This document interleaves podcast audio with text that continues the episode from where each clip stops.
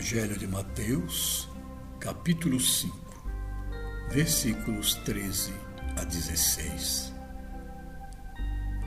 Vós sois o sal da terra. Se o sal se tiver tornado insípido, como se poderá restaurar-lhe o sabor? Para nada mais presta, senão para ser jogado fora pisado pelos homens.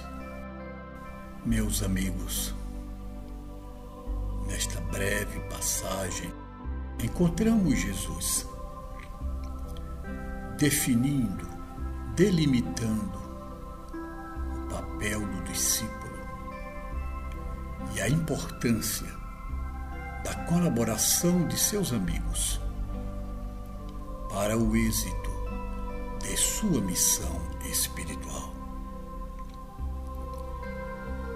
Vejamos quantas vezes aquele que se empenha na jornada espiritual teme não levar adiante o seu intento, porque aparentemente lhe faltam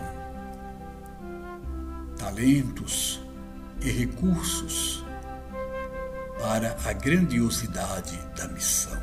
Imaginamos que somos chamados para erguer grandes obras reconhecidas e elogiadas por muitos. E não são poucos os que desistem logo após os primeiros passos, na ilusão de que o chamado espiritual é o chamado para que nos tornemos grandiosos aos olhos dos homens. Mas não é isto o que o Evangelho nos propõe. Jesus nos diz que somos sal da terra. E o que é o sal? A analogia feita com o cloreto de sódio nos mostra, em primeiro lugar, que somos agentes tão simples quanto o sal de cozinha, que sozinho não tem sabor agradável e não tem serventia à nossa alimentação. Mas adicionado aos alimentos dá sabor a todos eles.